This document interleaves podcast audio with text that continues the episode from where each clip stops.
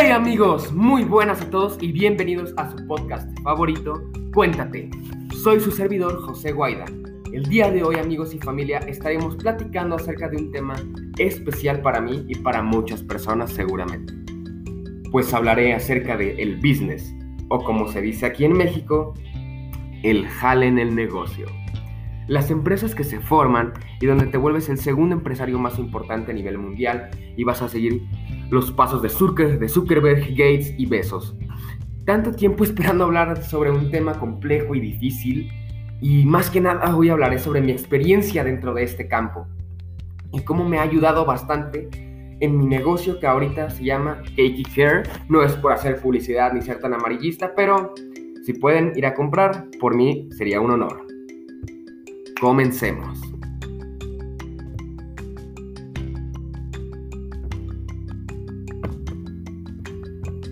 Bueno, les hablaré acerca de pasos y métodos a aplicar que puedes utilizar para que tu negocio crezca y que puedas estar cenando después con Rodrigo Herrera. Si no lo conoces, la verdad no sé dónde has vivido porque Rodrigo Herrera es el dueño de, la verdad no me acuerdo, de, de Genoma Lab y también sale en Shark Tank. Digo, yo lo conozco más por Shark Tank, pero se entiende que es muy popular dentro de la cultura emprendedora.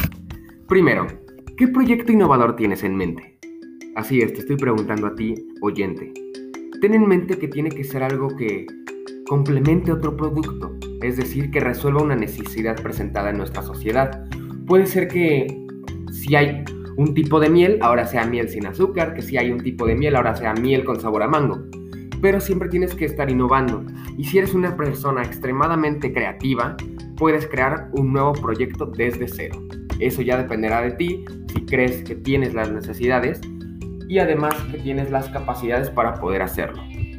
Evidentemente todos podemos, sin embargo, a algunos les facilita más que a otros. Para iniciar con este tema les hablaré de las 4 P's del marketing digital, las cuales se componen por plaza, producto, precio y promoción. Estas cuatro nos ayudarán a visualizar un poco más nuestra empresa a nivel más organizativo, es decir, que tengamos una mejor organización dentro de nuestra compañía. Estas cuatro P's sirven para enfocar nuestra empresa dentro de una manera correcta. ¿Qué quiere decir esto? La plaza es nuestro lugar de creación de nuestro producto. Esa es la plaza, es decir, el lugar en el cual se crea nuestro, pues, en mi caso sería nuestro muffin, en el suyo sería su producto innovador. Ahora, si quieres ofrecer algo un poco más fit, por ejemplo, si crearas un producto alimenticio que fuera saludable, ten en cuenta que hoy en día es muy sonado el llamado término fit.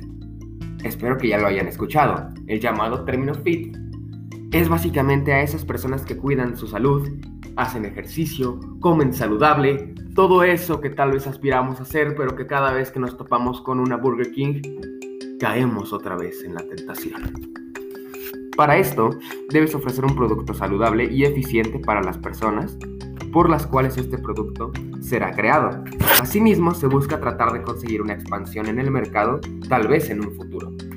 El precio es una cuestión importante que se, bueno, que se toma en cuenta en el momento de crear un producto nuevo e innovador, ya que al resolver una necesidad, también se busca que cumpla con la expectativa monetaria que sea accesible para las personas. La producción es un tema importante, ya que sin ventas ni consumo de las personas, no sirve de nada producir tu nuevo producto, ¿verdad? La producción es el lugar por donde se distribuirá. Ahora pasamos a otro tema.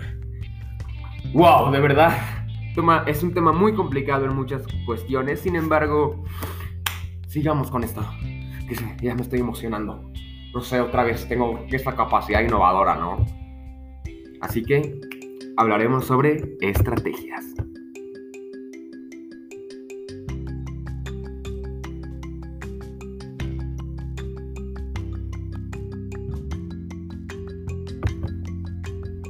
Para poder llegar al mercado meta, incrementar las ventas del producto y crecer como empresa, se tienen que establecer las estrategias por las cuales tienes tu marca y por las cuales quieres posicionar esta misma como una de las mejores. Las tácticas que ocupes aquí siempre tienen que ser en beneficio del producto y empresa. Busca métodos actuales que proporcionen ruido en todas partes, como redes sociales, pósters o hasta publicaciones en Facebook. En mi opinión, yo te recomiendo a ti, persona que me está escuchando, que crees una página web o una página en Instagram, ya que es una de las páginas donde se puede hacer más ruido y donde se puede tener más atracción de clientes y aparte puede llegar a, a niveles inimaginables. Es decir, estás conectado con todo el mundo. Evidentemente, para crecer así tienes que ir paso a paso.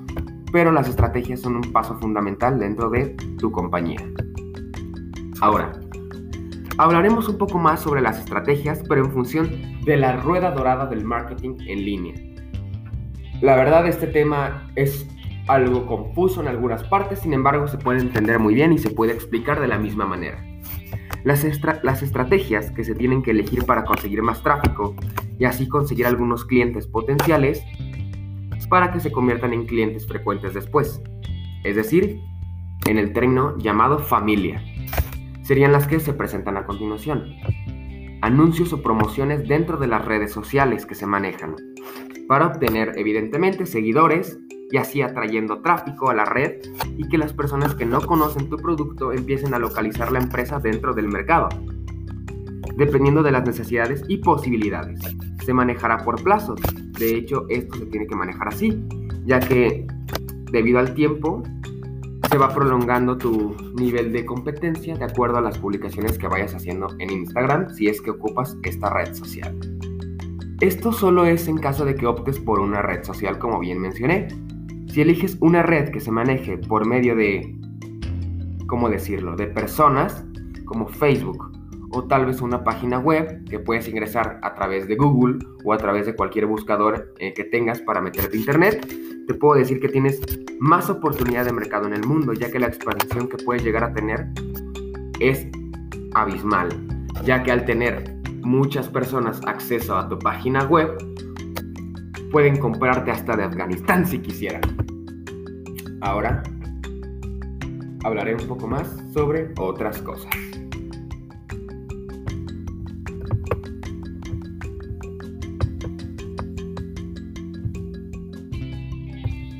Como yo busco poderte ayudar en tus necesidades, es mi deber decirte que tienes que procurar o preocuparte básicamente por tener ciertos criterios en el momento de la creación de tu producto. El producto es el término 1.0. Esto se refiere a que el primer paso de un vendedor para convertirse en un maestro es vender el producto básicamente. Esto es lo más vago que una persona empieza por hacer para crear su negocio ya que es la parte más sencilla, compra y venta. El 2.0 se refiere a la necesidad del cliente. Aquí tienen que tener mucho ojo o mucho cuidado. Aquí atacas no solo la suministración de tu producto, sino la ayuda al cliente. Te acercas a sus necesidades y te vuelves su mano derecha. Necesitas decirle lo que necesita. Y a través de eso, ¡pum! Venta de producto.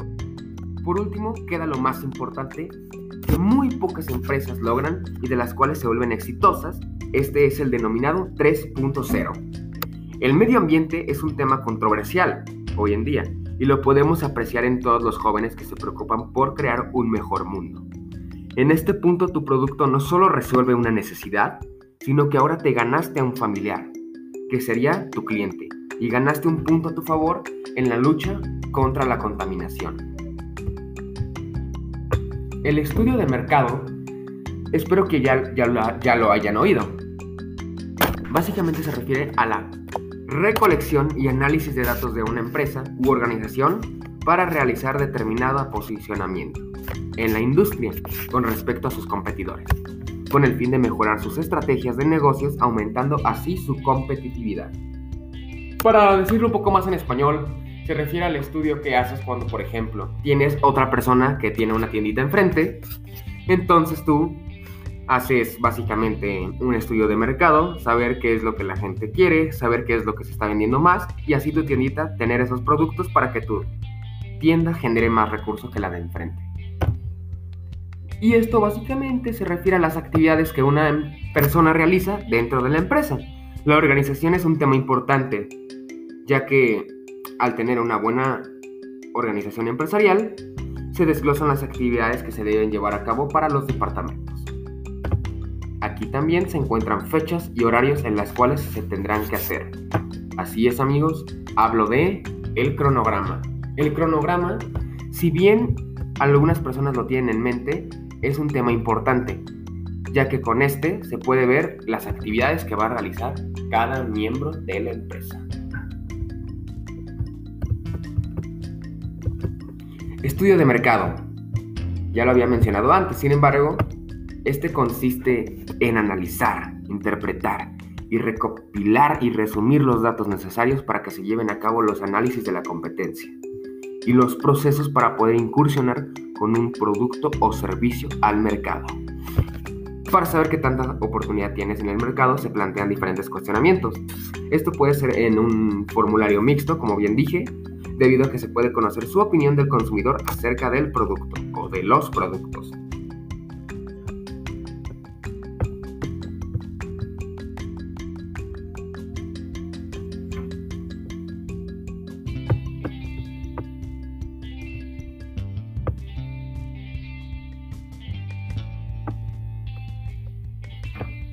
Bien, ya que terminaron de tomar un vasito con agua, el modelo Canvas es una herramienta ideal para comprender un modelo de negocio de forma más directa y estructurada. Utilizarlo te ayudará a visualizar la información de tus clientes, las propuestas de valor que ofreces, a través de que canceles y como tu empresa gana dinero, además puedes usar el modelo Canvas no solo para comprender tu propio modelo comercial, sino también el de tus competidores. Ahora, paso número uno, te permite identificar lo esencial. Con el modelo Canvas tienes una visión general de cuál es realmente tu modelo de negocio. También muestra que actividades no son tan algunas actividades no son tan relevantes o incluso cuando se interponen en el camino hacia tus objetivos. Así, lleva tu visión hacia lo esencial y de esta manera puedes optimizar tu modelo de negocio. Ahora, el paso 2 te da la base para la lluvia de ideas. El modelo Canvas es el punto de partida perfecto para dejar que tus ideas y las de tu cuerpo y equipo fluyan, es decir, también puedes probar modelos alternativos para complementar tu idea de negocio y encontrar nuevas posibilidades de comercialización.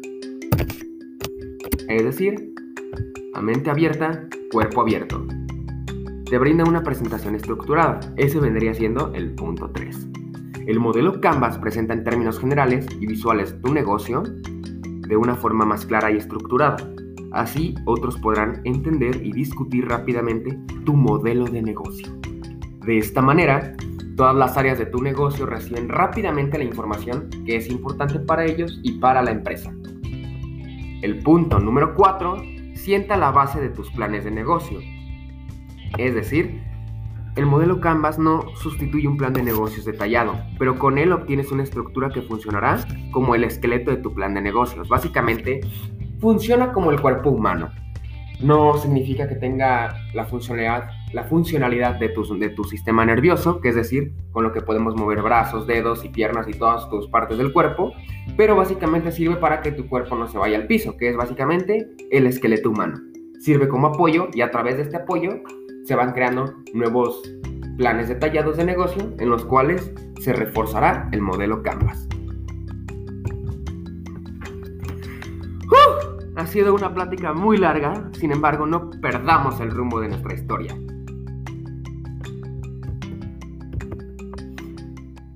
La base de datos es un conjunto de información que se relaciona entre sí, que está almacenada y organizada de forma sistemática para facilitar su preservación, búsqueda y uso.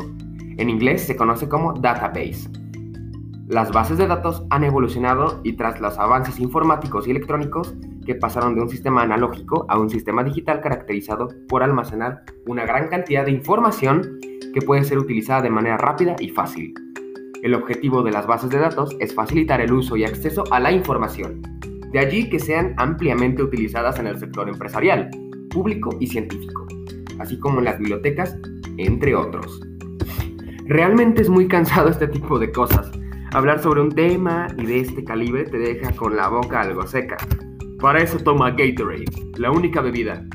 No, no es cierto, es broma. Apenas me oye y apenas me oye yo creo que en este podcast mi primo y mi abuela y no creo que Gatorade me patrocine hasta dentro de unos 15 años, pero realmente creo que todos tenemos una oportunidad en el negocio.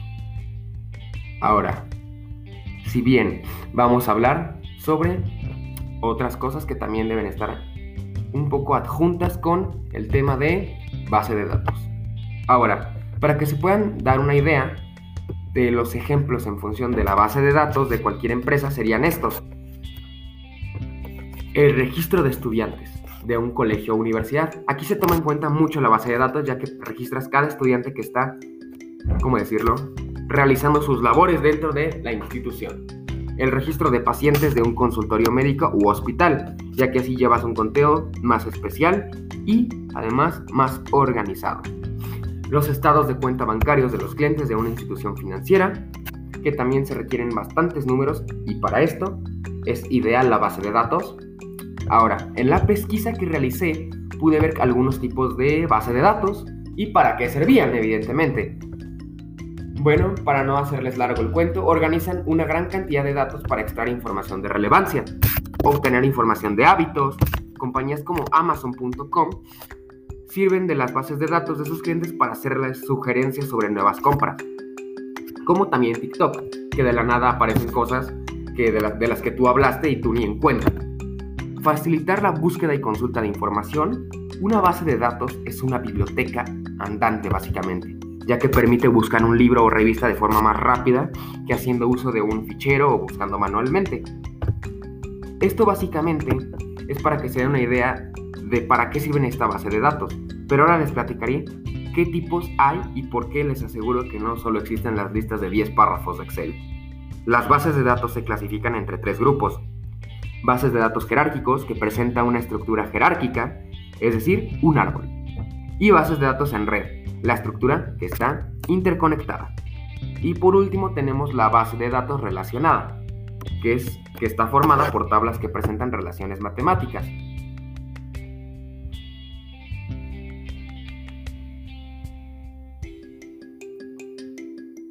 Bueno, ahora a platicar un poco en función de este tema, traeré un invitado especial que participa en la institución conocida, conocida como Quetzalcoatl. Él es el fabuloso Darien, un joven intrépido que accedió a venir a este programa debido al gran carisma que lo caracteriza. Que lo caracteriza, perdón. Obvio estamos hablando de este programa y no de él. No te creas, es broma, mi estimado, pero es evidente, el programa tiene más carisma que nuestro invitado, pero pues con ustedes el famoso Darien. Bueno, hola mi estimado Darien. Este día te trajimos para que nos contestes una serie de preguntas las cuales son en función de lo dicho en este podcast. Comencemos. ¿Qué piensas cuando escuchas emprendimiento?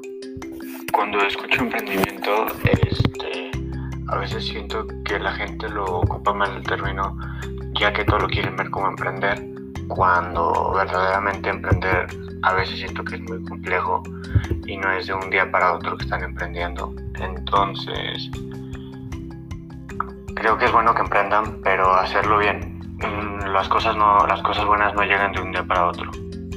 Mm, una respuesta bastante profunda. Bueno, segunda pregunta. ¿Qué crees que se trabaja en la base de datos? ¿Qué tipo de información crees que manejan? Este, en una base de datos, pues normalmente se manejan datos como del mismo contexto por ejemplo, no sé, de para hacer almacenes o lo que sea, pues se almacenan todas las cosas que tienes, pero casi siempre son del mismo contexto, no van a poner de dos cosas que no tengan nada que ver. Bueno, sí, de hecho tienes razón. ¿Has manejado el modelo Canvas? No. Ok, una respuesta bastante corta, de hecho, pero bueno, se agradece tu sinceridad. Todavía hasta ahorita no has manejado el modelo Canvas, sin embargo, Iremos a la cuarta pregunta. ¿Qué crees que se necesite para tener éxito en un negocio? Trabajar todos los días este, y pues, echarle ganas, porque como dije anteriormente, las cosas buenas no se crean de un día para otro, entonces constancia. Perfecto, Diane. Un tema bastante profundo. Pregunta número 5. ¿Alguna vez has manejado alguna base de datos? No importa si es muy X, realmente con que hayas participado, porque creo que todos hemos hecho una. Pues en clase de computación apenas nos están enseñando cómo crearlas y todo, pero formalmente no. Ok, bueno, está bien, es un avance, la verdad. Y bueno, ¿sabes qué es el estudio de mercado o para qué sirve? Sí, pues normalmente un estudio de mercado se usa cuando quieres lanzar un producto o algo que tú creaste para ver cuánta demanda tiene en el mercado y a qué precios puedes vender o contra quién compites específicamente. Efectivamente, Eh, de hecho, tienes mucha razón. Y ahora iremos con la última pregunta. ¿Crees que lo que te enseñan en la escuela servirá para crear un negocio? Este, sí, obviamente todo lo que ves en la escuela ayuda, pero creo que siempre, o sea, no lo vas a poder lograr sin tener como experiencia laboral o en la vida diaria, ya que es muy diferente lo que ves en la escuela a lo que verdaderamente es, pero sí, obviamente es bueno tener buenas bases y creo que te ayuda mucho. Bueno, Darien, muchísimas gracias por permitirnos hacerte estas preguntas. Creo que tu sinceridad fue máxima, entonces agradezco eso. Y de nuevo te repito, cuando quieras venir al programa, estaríamos dispuestos a recibirte. Muchas gracias y bueno. Ay amigos, espero les haya gustado el viaje que emprendimos todos como familia. Como familia. Es gratificante para mí saber que han llegado hasta este punto, de hecho. Permítanme un segundo, se me acaba de ir la saliva. en fin, me ha gustado compartir este nuevo momento con todos ustedes. Gracias por ser parte de mi familia y seguirme en todos mis episodios. Bueno, no quiero hacer esto más extenso porque hay cosas que a uno le duelen cuando hace podcast. Entonces, mi gente, chao, chao, yo no puedo seguir aquí. Gracias y recuerden, ¿cómo se llama el podcast? Ya sabes la respuesta. Soy su servidor José Guaida y esto es...